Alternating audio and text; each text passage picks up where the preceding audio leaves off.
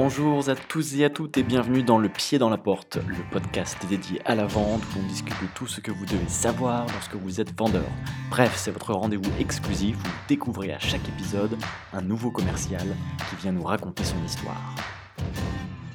Bonjour Inès. Bonjour Thibault. Bienvenue dans Le Pied dans la Porte. Merci. Merci d'être avec nous.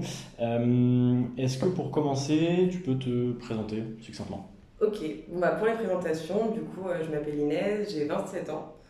Euh, je travaille chez Spendesk en tant que team lead sales.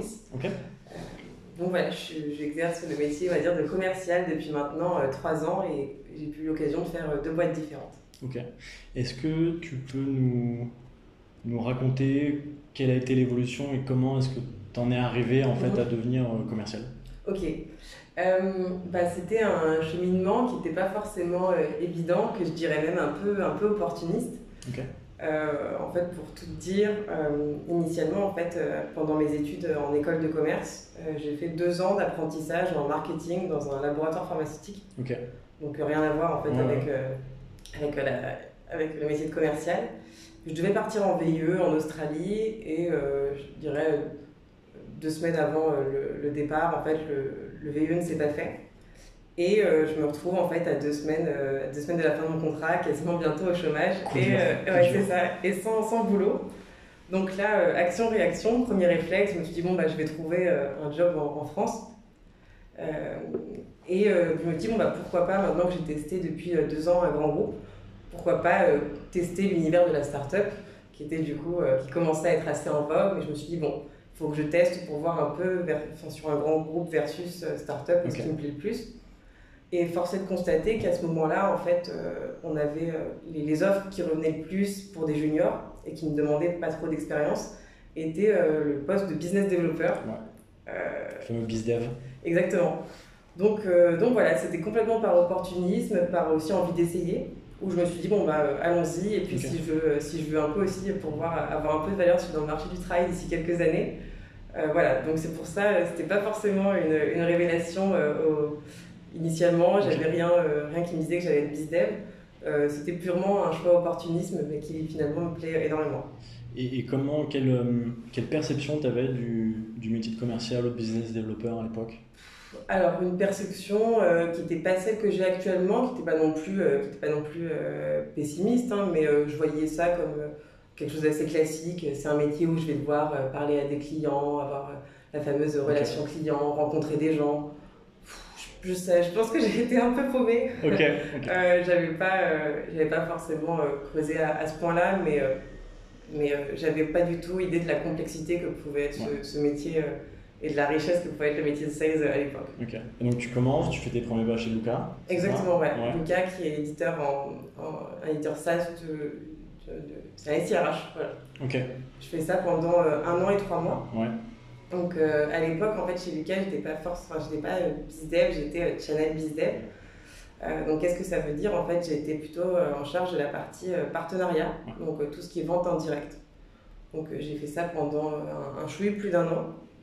Euh, et après, j'ai décidé de partir euh, parce que je voulais m'orienter sur de la vente directe. D'accord. Il faut savoir qu'à l'époque, en fait, le métier de, en fait, euh, même en fait, le métier de, channel bizdev, enfin, être, être en charge de partenariat, j'avais pas forcément une gestion du cycle de vente de A à Z.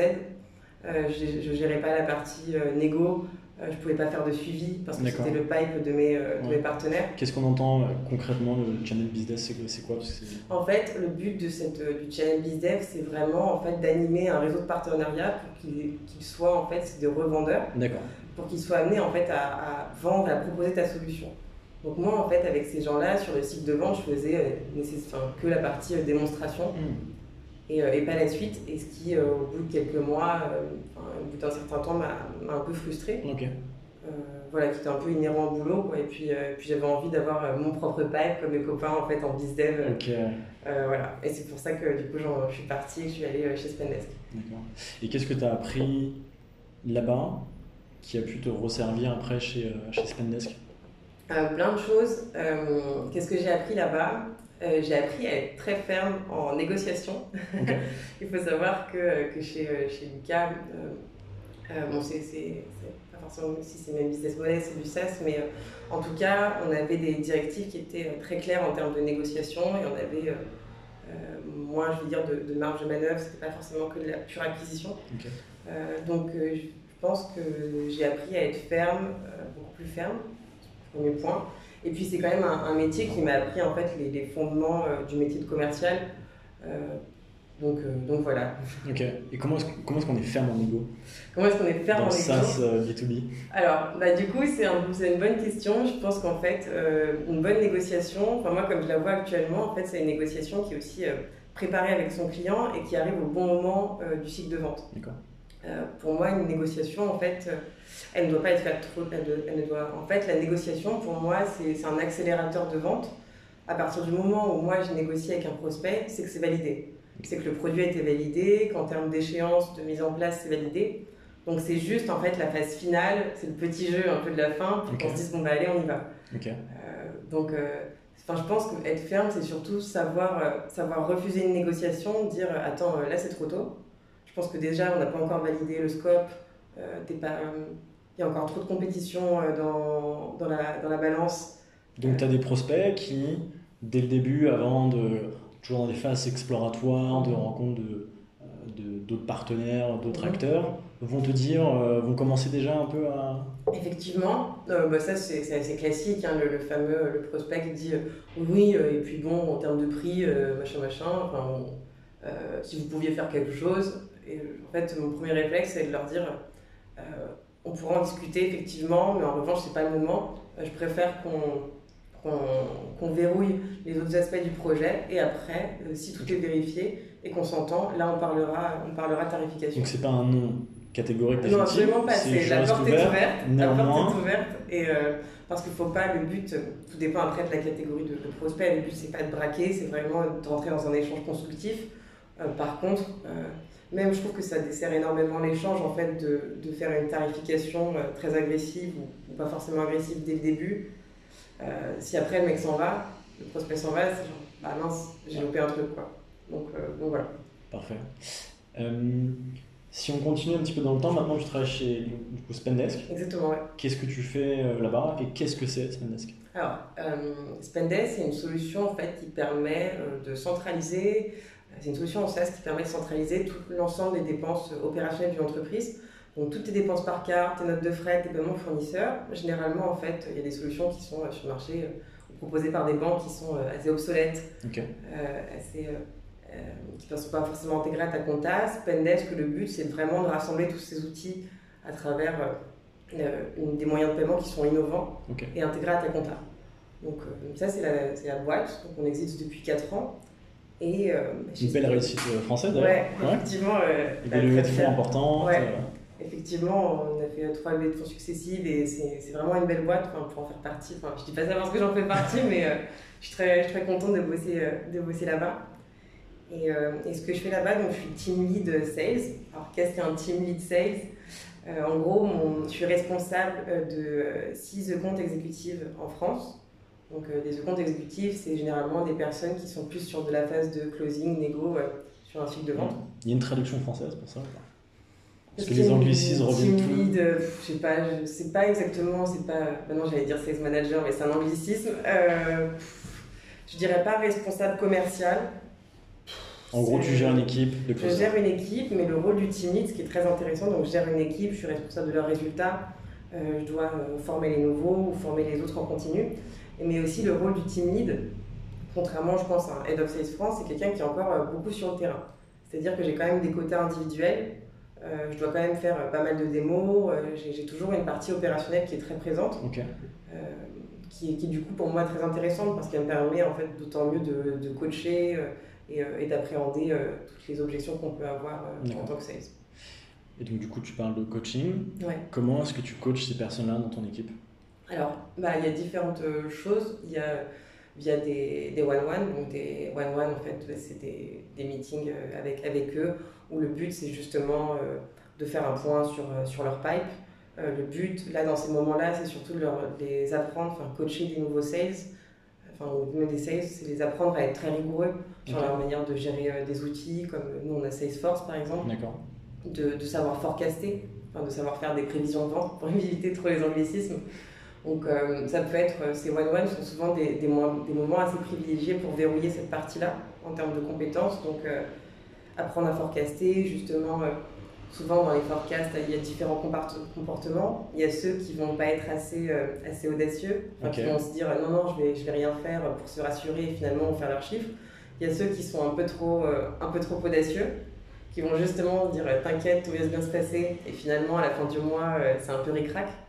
Donc mon but, c'est aussi de les, les, coacher, de leur faire prendre conscience du process, tout ce qui peut, tout ce qui est nécessaire pour pour faire en fait de cette, de cette étape quelque chose de très méthodique mhm. et pas, pas juste du gut feeling, quoi, pas un peu au doigt mouillé, euh, je te dis que je vais signer euh, ce client. Quoi.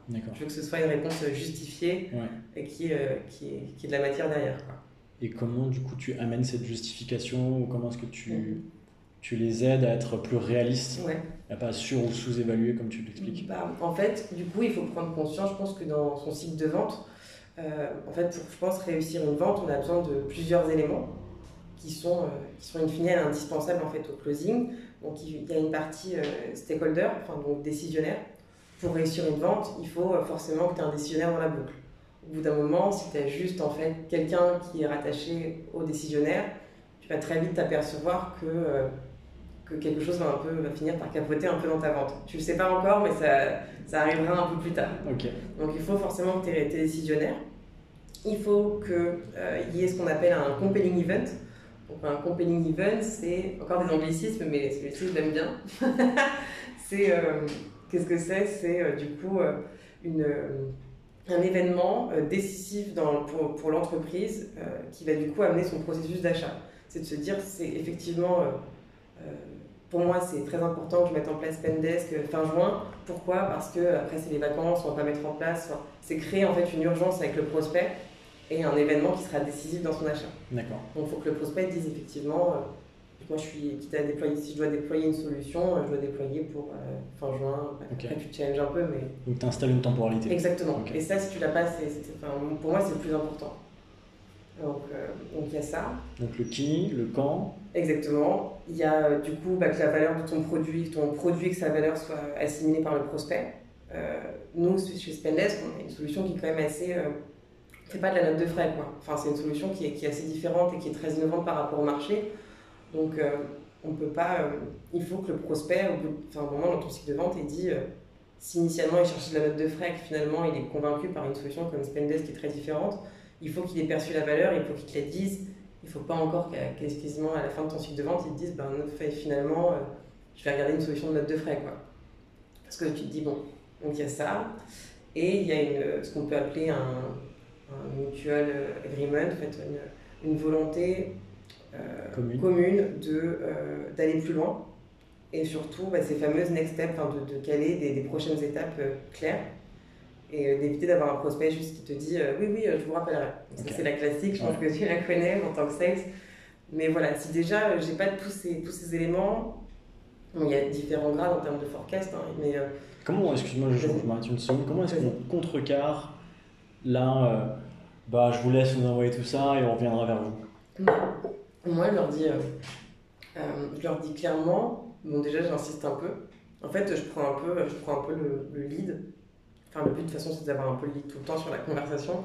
Mais c'est de leur dire, écoutez, d'expérience, en fait, avant que eux te disent ça, faut que toi, tu aies, tu aies dit, je pense qu'il sera plus facile, c'est écoutez, ce que je vous propose, c'est qu'on se fasse un point dans trois jours. C'est déjà être très proactif dans la demande, plutôt que de eux de leur demander quand est-ce qu'on se rappelle? Quand est-ce qu'on fait un point de suivi? Quand est-ce qu'on décide? C'est à toi d'imposer en fait ton, ton échelle de temps. D'accord. Donc tu dis je vous propose. Ouais, c'est ça. Telle échéance. qu'on fasse un point. Est-ce que ça vous va? C'est ça. Très ça vous va. Euh, et généralement en fait, si, euh, si le reste est bien euh, en fait, si le reste est bien bien loqué, si tu as bien fait ta démo, si tu as bien fait ton agenda, que tu as bien tout fait, le prospect va difficilement te dire non, non, je reviens vers vous. Et s'il te dit euh, je reviendrai vers vous, bah, tu peux leur dire bah, écoutez, euh, je comprends ce que vous dites, je vous propose au moins qu'on se fasse un petit point, je vous mets un reminder dans l'agenda. Parce que d'expérience, en fait, du coup, on va perdre du temps et comme ça, vous, vous savez quand est-ce qu'on doit faire un point, moi aussi, c'est ma manière de gérer le projet. Enfin, C'est plus une optimisation du temps pour tout le monde plutôt que. mais généralement, bon, si vraiment les gens font non, non, je reviens vers vous, bah, c'est que c'est pas très bien parti. Quoi. ok. Donc, pour revenir sur les, les points importants, le stakeholder, le, la temporalité, le compelling event. C'est ça, ton produit. Le produit. Et une volonté d'avancer. Volonté d'avancer. Ouais. Ok comme quand on a tout ça rendez-vous. Ouais, on peut c'est pas mal. euh, mais bon, c'est pas, pas si compliqué. Mais en fait, euh, je pense que ce qui peut être super important, c'est ne euh, faut pas brûler les étapes. Euh, enfin, je sais pas trop quels sont, sont un peu les, cycles de vente chez, chez vous, mais chez Spendesk, par exemple, on peut avoir des cycles de vente qui sont relativement courts. donc très vite, en fait, on va avoir deux types de, de deals. Des deals qu'on appelle transactionnels, donc des deals qui peuvent closer en deux jours c'est très rapide. Donc, euh, effectivement. Et des deals un peu plus gros qui prennent, je sais pas, un mois, un mois et demi. Et souvent, ce que je peux voir, c'est que sur des deals euh, avec une forte, une forte vélocité, bon, bah, il ne faut, faut, pas perdre le momentum, on y va, on close. Et, euh, et parfois, je vois cette même méthode être, effectuée sur des deals un peu plus gros. Et du coup, parfois, je dis à, mes, à mes comptes exécutifs, bah non, en fait, je pense que tu as brûlé des étapes tu t'es comporté de la même manière, tu as voulu créer la même urgence, sauf qu'en fait, tu te rends bien compte qu'il te manque ça et ça. Ok. Donc, euh, donc effectivement. Euh, Quels sont les, les indicateurs principaux que tu vas suivre pour, euh, pour, pour garder un œil sur ton équipe, pour les animer C'est quoi tes, tes métriques principales? Alors, les métriques, alors, la métrique, on va dire le l'output final, ça va être le nombre de deals closés. Donc ça, c'est assez basique, il n'y a pas trop de, a pas trop de débat. Pas... Sinon, euh, les métriques qu'on va, euh, qu'on va regarder, euh, on va regarder la vélocité. la vélocité, justement, et par exemple, en ce moment, on met en place justement de bonnes pratiques parce qu'on veut quasiment en fait, avoir un cycle moyen de 30 jours. donc on regarde la vélocité, le but pour nous c'est de closer vite et de closer, et closer beaucoup. Donc euh, on va regarder la vélocité. Euh, petit à petit, on, est en train de regarder justement euh, le, effectivement le taux de conversion, des choses comme ça. D'accord. Et vous savez le nombre d'activités, tu sais combien d'activités fait un vendeur pour obtenir une, une, opportunité, combien, combien il en faut pour les convertir? Est-ce que ça, c'est des choses qui sont intéressantes à regarder? Est-ce que le micromanagement, est-ce qu'en fait les chiffres mhm aident, sont parlants? Euh, Est-ce que l'humain a une place prépondérante? Comment est-ce que tu arrives à arbitrer un peu entre les deux? Alors bah, là, c'est encore c'est des métriques qu'on est en train de mettre en place. Toute la partie euh, temps pour euh, créer une opportunité, toute conversion, ça c'est plus sur la partie business developer. Il faut savoir que chez nous, les comptes exécutifs se remettent tout doucement à la prospection. Mais c'est il y a encore deux mois, c'était pas un compte exécutif devait faire que du closing. Donc on n'avait pas forcément cette notion de euh, temps moyen pour, euh, pour activer, enfin, pour, euh, pour comment dire, pour créer une opportunité ou des choses comme ça. C'est quelque chose qu'on fait petit à petit, ou qu'on met en place. Donc en termes de métriques, tout est encore à faire. Mmh, mmh, mmh. Il y a combien de personnes qui font de l'avant-vente du coup? Chez En France, on a 19 business developers. Donc c'est une belle machine. Et majoritairement de la haute bande. Ok. On a, euh, Vous arrivez à évaluer, c'est 60-40, 70-30 euh Je pense qu'actuellement, euh, en fait, actuellement, je crois que ça doit être du 60-40, que ce soit en termes de quantité ou peut-être en termes de revenus, peut-être que l'inbound représente un peu plus, ce serait à vérifier. Mais, mais pour le coup, du coup, on a deux, sur tous ces 19 business développeurs, on en a deux qui sont spécialisés sur l'inbound et tout le reste sur de la prospection, donc de l'outbound. Ok. Est-ce que tes commerciaux dans ton équipe font de la chasse également et utilisent des leviers comme LinkedIn ou du mailing? Comment, comment vous organisez à ce niveau-là? Alors, bah, du coup, euh, euh, tout dépend. Donc, les, business développeurs chez nous, donc pas forcément dans mon équipe, mais eux utilisent euh, tous les canaux de communication possibles. J'avoue que le, levier de prospection principal, c'est le téléphone. On a mis un peu de temps avant, de, avant de le, faire, mais en fait, le, téléphone, enfin, l'appel à froid, le fameux call call, c'est en fait le moyen le plus efficace Enfin, nous, les top performers chez nous, c'est des gens en fait qui, euh, qui font que appeler. Donc euh, ça peut faire peur, mais, euh, mais c'est très challengeant. Enfin, sur, quand tu es sur un, un sales floor, enfin, c'est quand même assez cool. Et donc il y, a ça, donc l'appel à froid qui est quand même assez classique, le mail. Et ce qu'il faut savoir, c'est que par mail, nous, les commerciaux utilisent beaucoup de vidéos ils vont envoyer des, messages, ouais, des, des, vidéos où en fait ils ont une petite ardoise, ils font bonjour Michel. Et, et, voilà, donc ça marche pas mal. sur l'ardoise? Bah, Ils disent juste, en fait, c'est une manière de personnaliser. Ils disent, ils, mettent, ils écrivent bonjour machin, bonjour name, quoi, ouais. prénom. Et après, ils font une petite vidéo. Et... C'est combien de temps? 30 secondes Une minute? Ouais, 30 secondes, je pense. Ok, ça part par mail. Ça part par mail. Donc ça, ça peut être un point. Euh, et, euh, et le LinkedIn, qui, est, euh, qui peut être utilisé. Donc, mais majoritairement, plus on va, enfin, plus on avance et plus on est majoritairement sur du, du call call, ouais. qui, qui est quand même beaucoup plus efficace. D'accord. Tu es exposé à beaucoup d'appels, j'imagine, du coup. C'est quoi les bonnes pratiques pour réussir un, un appel à froid? Alors, bah, ça, je pourrais te mettre, si tu veux, en contact avec euh, quelqu'un de mon équipe qui s'appelle euh, Pierre-Emmanuel Branger, qui est vraiment le spécialiste du call call. Mais lui, ce qu'il dira, c'est qu'un call call doit être. Euh, tu dois avoir un script, enfin, tu dois être préparé. C'est pas une fausse conversion. Il faut vraiment, c'est quelque chose de très préparé. Il faut se positionner comme un docteur, donc quelqu'un qui essaye, qui essaye de, de, comprendre un petit peu tes points, tes points de faiblesse, tes points de friction, ce qui va pas, qui va un peu t'aider, t'accompagner. Euh, autre bonne pratique, un peu de l'appel à froid, ce que Pierre-Emmanuel dira, c'est qu'il faut, faut, éviter d'avoir un, trop, un ton trop enjoué. D'accord. Parce que moi, je trouvais, effectivement, moi, quand je faisais du call-call, euh, j'avais toujours une voix Ah, bonjour euh, Et en fait, c'était très malaisant parce que je me disais, mais on se connaît pas, et je me dis, effectivement, genre, ça va. Enfin, c'est un truc un peu contre-intuitif, mais c'est avoir une voix assez, assez posée, pas, pas être faussement enjoué à l'idée d'appeler quelqu'un qu'on ne connaît pas et qu'on va appeler par son prénom. Euh, donc voilà, mais euh, je pense qu'il y a plein de bonnes pratiques. Je ne suis peut-être pas la, meilleure personne pour, euh, pour en parler, mais, en tout cas, c'est les deux, trois lignes directrices que je pourrais donner. Ok, trop bien. c'est quoi, selon toi, le moment le plus, important dans une vente quand, on est, quand on est commercial, il y a une opportunité qui est identifiée Qu'est-ce qui t'intéresse le plus aujourd'hui dans cette, euh, dans cette phase de vente Dans mmh. l'intégralité du cycle? Le plus important? Ouais, ce qui te plaît le plus, ce qui t'intéresse le plus et euh, accessoirement aussi ce, qui, ce, que tu juges le plus important. Ok. Bah, je vais dire ce que je juge le plus important, c'est, euh, c'est en fait, donc dans un cycle de vente, nous si je résume, en fait on a le business développeur va en fait qualifier, le, qualifier l'opportunité qualifier le besoin du prospect et le passer à le compte exécutif. À partir de là, le compte exécutif fait la démo. Et le moment que je trouve le plus intéressant, c'est justement sur euh, tes 30 minutes de démo, enfin sur tes 30 minutes de meeting qui sont censées être une démo, c'est surtout la conversation qui va arriver avant, c'est-à-dire euh, l'agenda. Essayer de comprendre, de refaire dire au prospect ses pains, donc ses points de friction. Euh, c'est essayer de comprendre, c'est d'aller un peu plus loin que dans la discovery qu'il y, a eu avec le business developer, c'est de pouvoir dire ok, euh, euh, essayer de comprendre comment est-ce qu'il achète, quelles sont les personnes concernées. Et surtout, ce que, moi, ce que, ce que, ce que j'exige euh, souvent, c'est qu'en fait, demander des critères de décision. Je demande aux prospects quels sont vos critères de décision lorsque, pour une solution comme celle-ci. Okay. Dans le cadre d'un bench, c'est quoi vos critères de décision? Comment quels, quels, sont les critères de décision dans le cadre d'un benchmark Exactement. et même pas que de benchmark en fait. Parce que ou juste est-ce que vous choisissez ou non quoi. Et euh, en fait, ce qui, est, ce qui est marrant dans ces questions, c'est qu'en fait, ça nous permet de nous éloigner juste d'une partie euh, produit.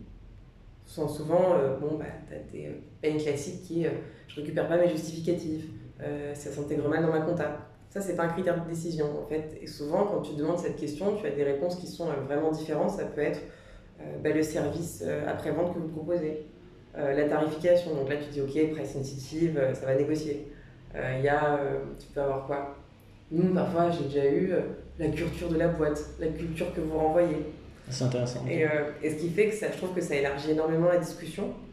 Et surtout, toute ta démo, ou toute la démo que tu vas faire, du coup, va en fait raisonner en fonction des, des trois fameux critères tu vas essayer toujours de le relier, enfin ça sera quelque chose de beaucoup plus personnalisé, beaucoup plus percutant. D'accord, dans ta démo après? Oui.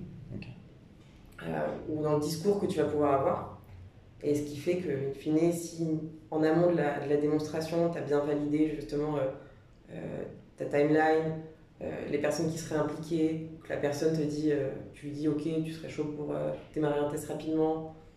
Si après, en fait, tu as vérifié tout ça pendant la démonstration, la conversation, ça, ça rate assez peu. Quoi.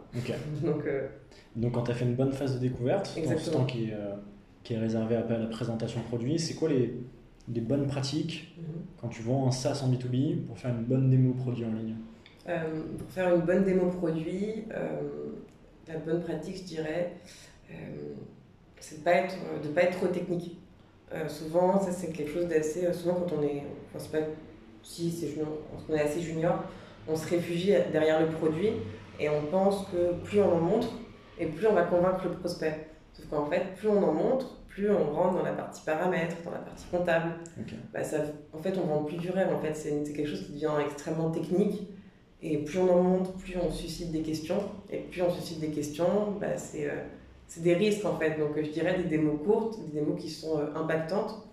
Euh, c'est un peu de lui, pendant la démo, euh, de bien répéter euh, avant vous faisiez ça, maintenant c'est ça, enfin bien le avant-après.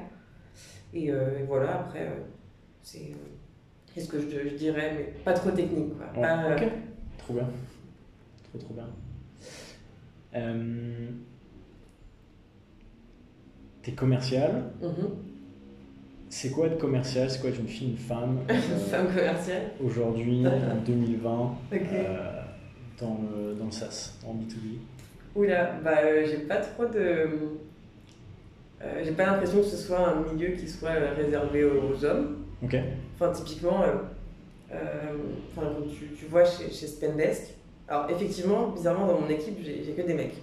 Mais bon, en fait, si tu vas chez les BizDev, il y a une équipe, il y a, y a- y a des femmes, même les managers chez nous, il y a beaucoup de femmes. Ok. Trop bien. Donc je vois pas du tout de. Je sais pas trop euh, quoi te répondre, mais euh, c'est euh, peut-être quand j'étais. ça dépend un peu des interlocuteurs, je pense que parfois, mais, mais dans tous les métiers en fait. Du coup, t'es un peu jeune, t'as un visage assez, assez rond, t'es une femme, bon bah tout de suite on te, on te juniorise ou. euh, Ok. mais dans ces moments-là, il faut montrer un peu de fermeté, il faut, faut juste faut remettre les gens à leur place. Et, et voilà, mais en tout cas, je fais pas trop de distinction. euh, euh, enfin, puis même chez Spendesk, je trouve que c'est quand même très équilibré. Ok. Et, euh, et ça, j'en suis très contente. Bon, bah, trop bien. Ouais, Parce que le, le secteur a un peu une réputation euh, c'est vrai. masculine.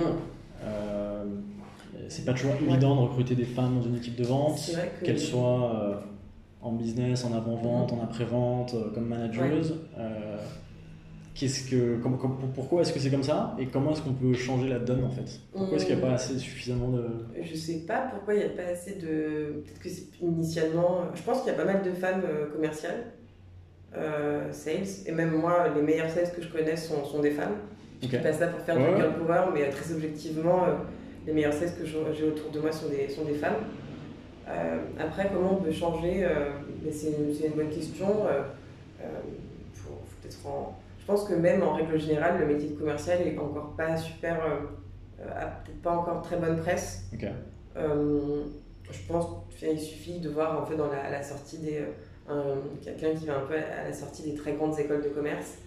Les gens veulent faire de la finance, de l'audit, du conseil, mais généralement les gens veulent pas faire veulent pas être commercial quoi. Donc Ouais, ouais, c'est ce que. c'est aussi avoir une bonne presse et côté femmes, bah, plus on montrera, euh, je pense, des, des femmes dans ce, dans ce secteur, euh, des femmes qui ont des responsabilités, et plus du coup on donnera aux gens, euh, enfin aux femmes envie de, de, de tester le métier. Et c'est aussi, je pense, ce qui changera, c'est- aussi de montrer à quel point le métier de commercial peut être effectivement très riche. Je trouve, moi, il me stimule énormément intellectuellement. D'accord. Et euh, du coup, c'est en, en montrant cette bonne presse aussi euh, qu'on pourra attirer les meilleurs talents, et dont des femmes. Génial. Et comment tu arrives à, à maintenir cette stimulation intellectuelle? Parce qu'on peut se dire, en fait, c'est de la méthodologie, Ouais. tu as parlé de rigueur, tu as parlé d'efficacité, de bonnes pratiques. Euh, est-ce qu'à un moment, ça se répète pas? Comment est-ce qu'on arrive à, à maintenir en fait, la créativité là-dedans, euh, le sentiment d'utilité le... Hum, bah, déjà, il faut dire que je suis entourée de personnes, euh, enfin chez, chez Spendesk, quand je pense à soit mon manager ou mes, mes collègues, euh, c'est des gens qui ont toujours envie d'être euh, meilleurs.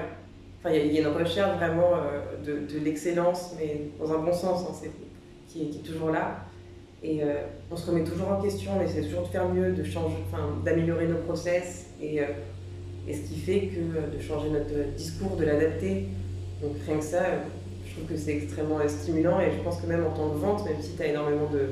As des process qui sont clairs, mais moi, le fait de répondre à une objection, je trouve ça, enfin, qu'on me dise non et que je puisse un peu après euh, enchérir, pas enchérir, répondre, je trouve ça extrêmement stimulant parce que ça te demande une maîtrise de ce que tu as, ton métier, et en même temps, en fait, une espèce de vivacité, pas juste répondre, bah, euh, je reviens vers vous. Oui, oui, oui. non, non, faut être vite, c'est clair, bien sûr. Et je trouve pas rien que ça, et puis même après, euh, du coup, euh, lorsqu'on se détache un peu du métier de sales et qu'on passe sur des postes de team lead ou Ouais. sales manager, bah, du coup, c'est repenser euh, les process, les optimiser, mettre en place des, euh, des playbooks ou tout n'importe quoi pour que les gens euh, performent plus vite, mieux, que tout soit plus efficace. Donc, moi, je suis très heureuse, je suis très stimulée. Parfait.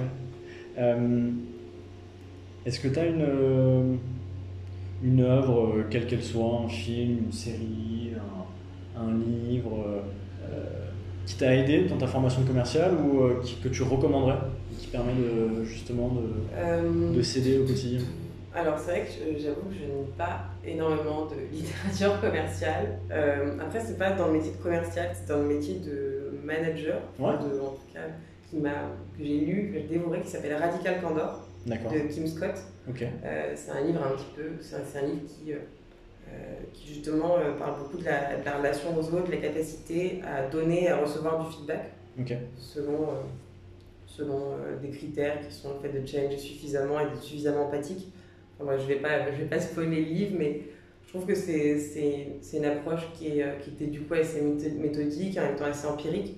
Il y a pas mal d'exemples qui sont donnés. Et, euh, parce que mine de rien, en fait, qu'on soit sales, qu'on soit manager, c'est extrêmement dur en fait, de donner un feedback constructif à quelqu'un Ouais. soit on devient euh, trop, trop empathique ou trop cheesy et après euh, ça ne sert pas à la personne, on a juste voulu la, la conserver.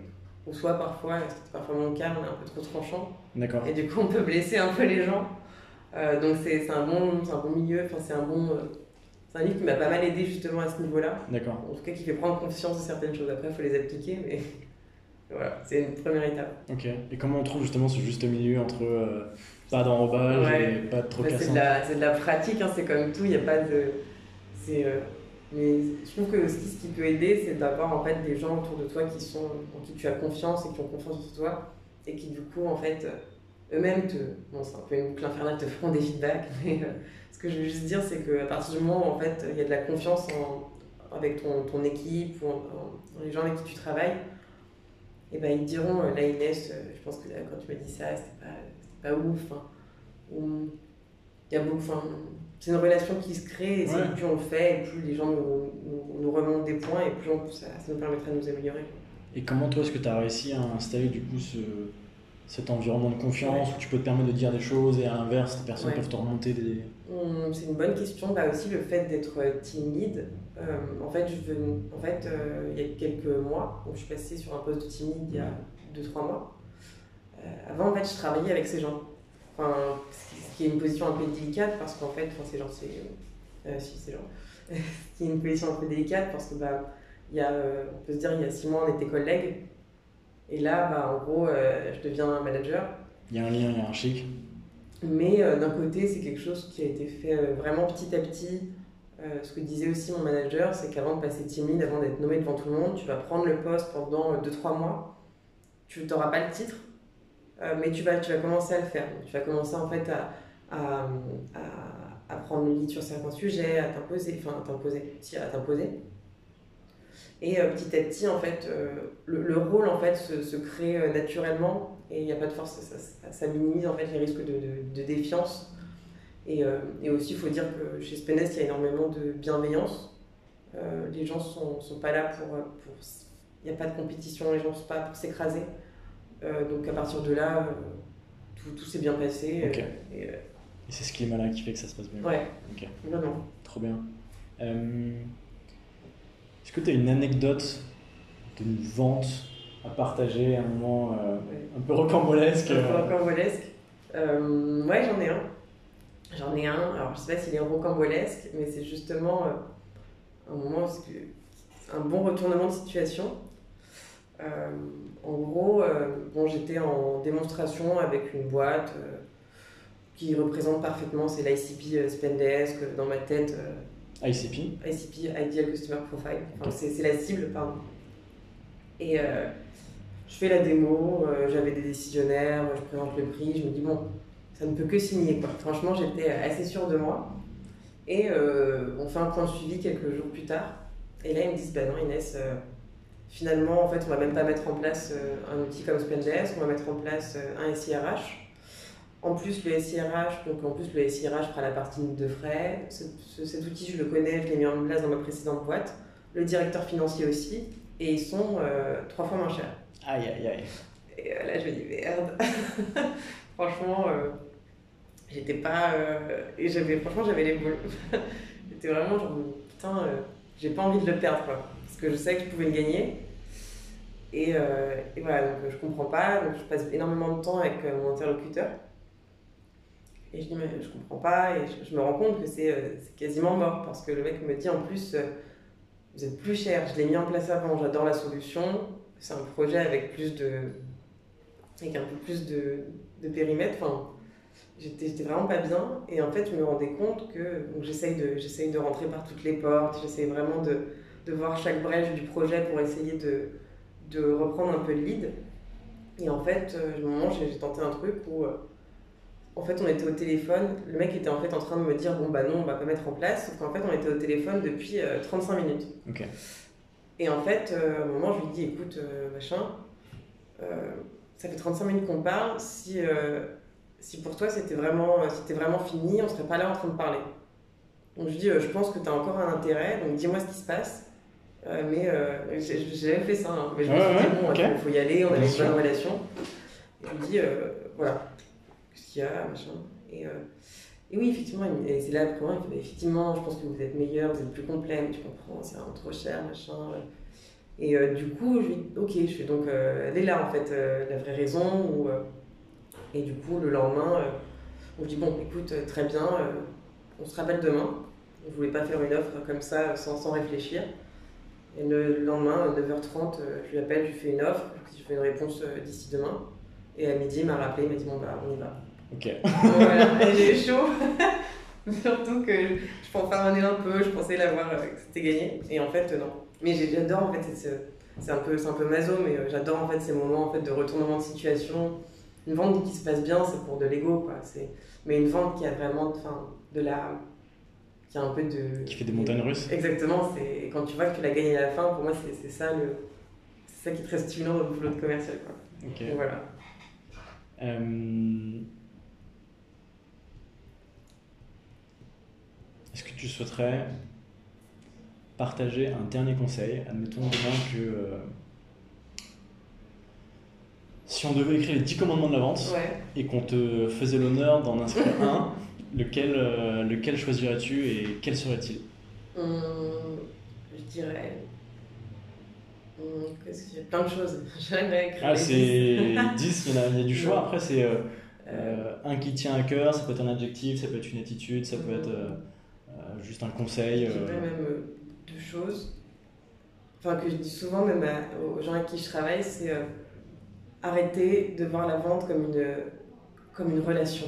Enfin, en fait, souvent, je pense que chez les plus juniors, les gens se réfugient derrière en se disant qu'une vente se passera bien parce qu'ils ont une bonne relation avec le client ou le prospect. Et parfois, c'est parfois avec les, les, prospects avec lesquels on, lesquels on a eu un meilleur contact que la vente ne se fait pas. Pourquoi? Parce qu'il n'y a pas eu de méthode, parce qu'on n'a pas anticipé, parce qu'on n'a pas mis, on n'avait pas un process très clair. Et ce que je leur dis, c'est euh, les gens sont. Enfin, je m'en fous que tu aies une bonne relation, il faut que tu sois euh, bien, enfin, c'est normal, il faut que tu aies une très bonne attitude, mais les gens sont, ils n'ont pas demandé une démo, ils ne sont pas là pour, pour chercher un ami, quoi. Ils cherchent quelqu'un qui va leur permettre de trouver une réponse à, leur, à leurs problèmes. Ce sont des personnes qui vont chercher à avoir quelqu'un en face d'eux qui, euh, pour, pour driver un projet pour eux. Enfin, c'est tout ça. Donc, ce que je dirais, c'est soyez, euh, soyez méthodique. Il faut tout anticiper en vente. Plus, meilleur, plus tu anticipes et meilleur tu seras. Il faut vraiment prévoir euh, tous les scénarios potentiels de, de, de négo ou de tous les cas de figure possibles. Et euh, pas, ne pas se fier en fait, à une bonne relation. toujours rester assez froid, même si la relation est très sympa, toujours se dire qu'est-ce qui manque, qu'est-ce qui, me permettra d'aller plus loin et je pense que ça, ça pourrait en aider pas mal, comme ça m'a beaucoup aidé. Génial. Bon, bah, merci beaucoup Inès. Merci à toi.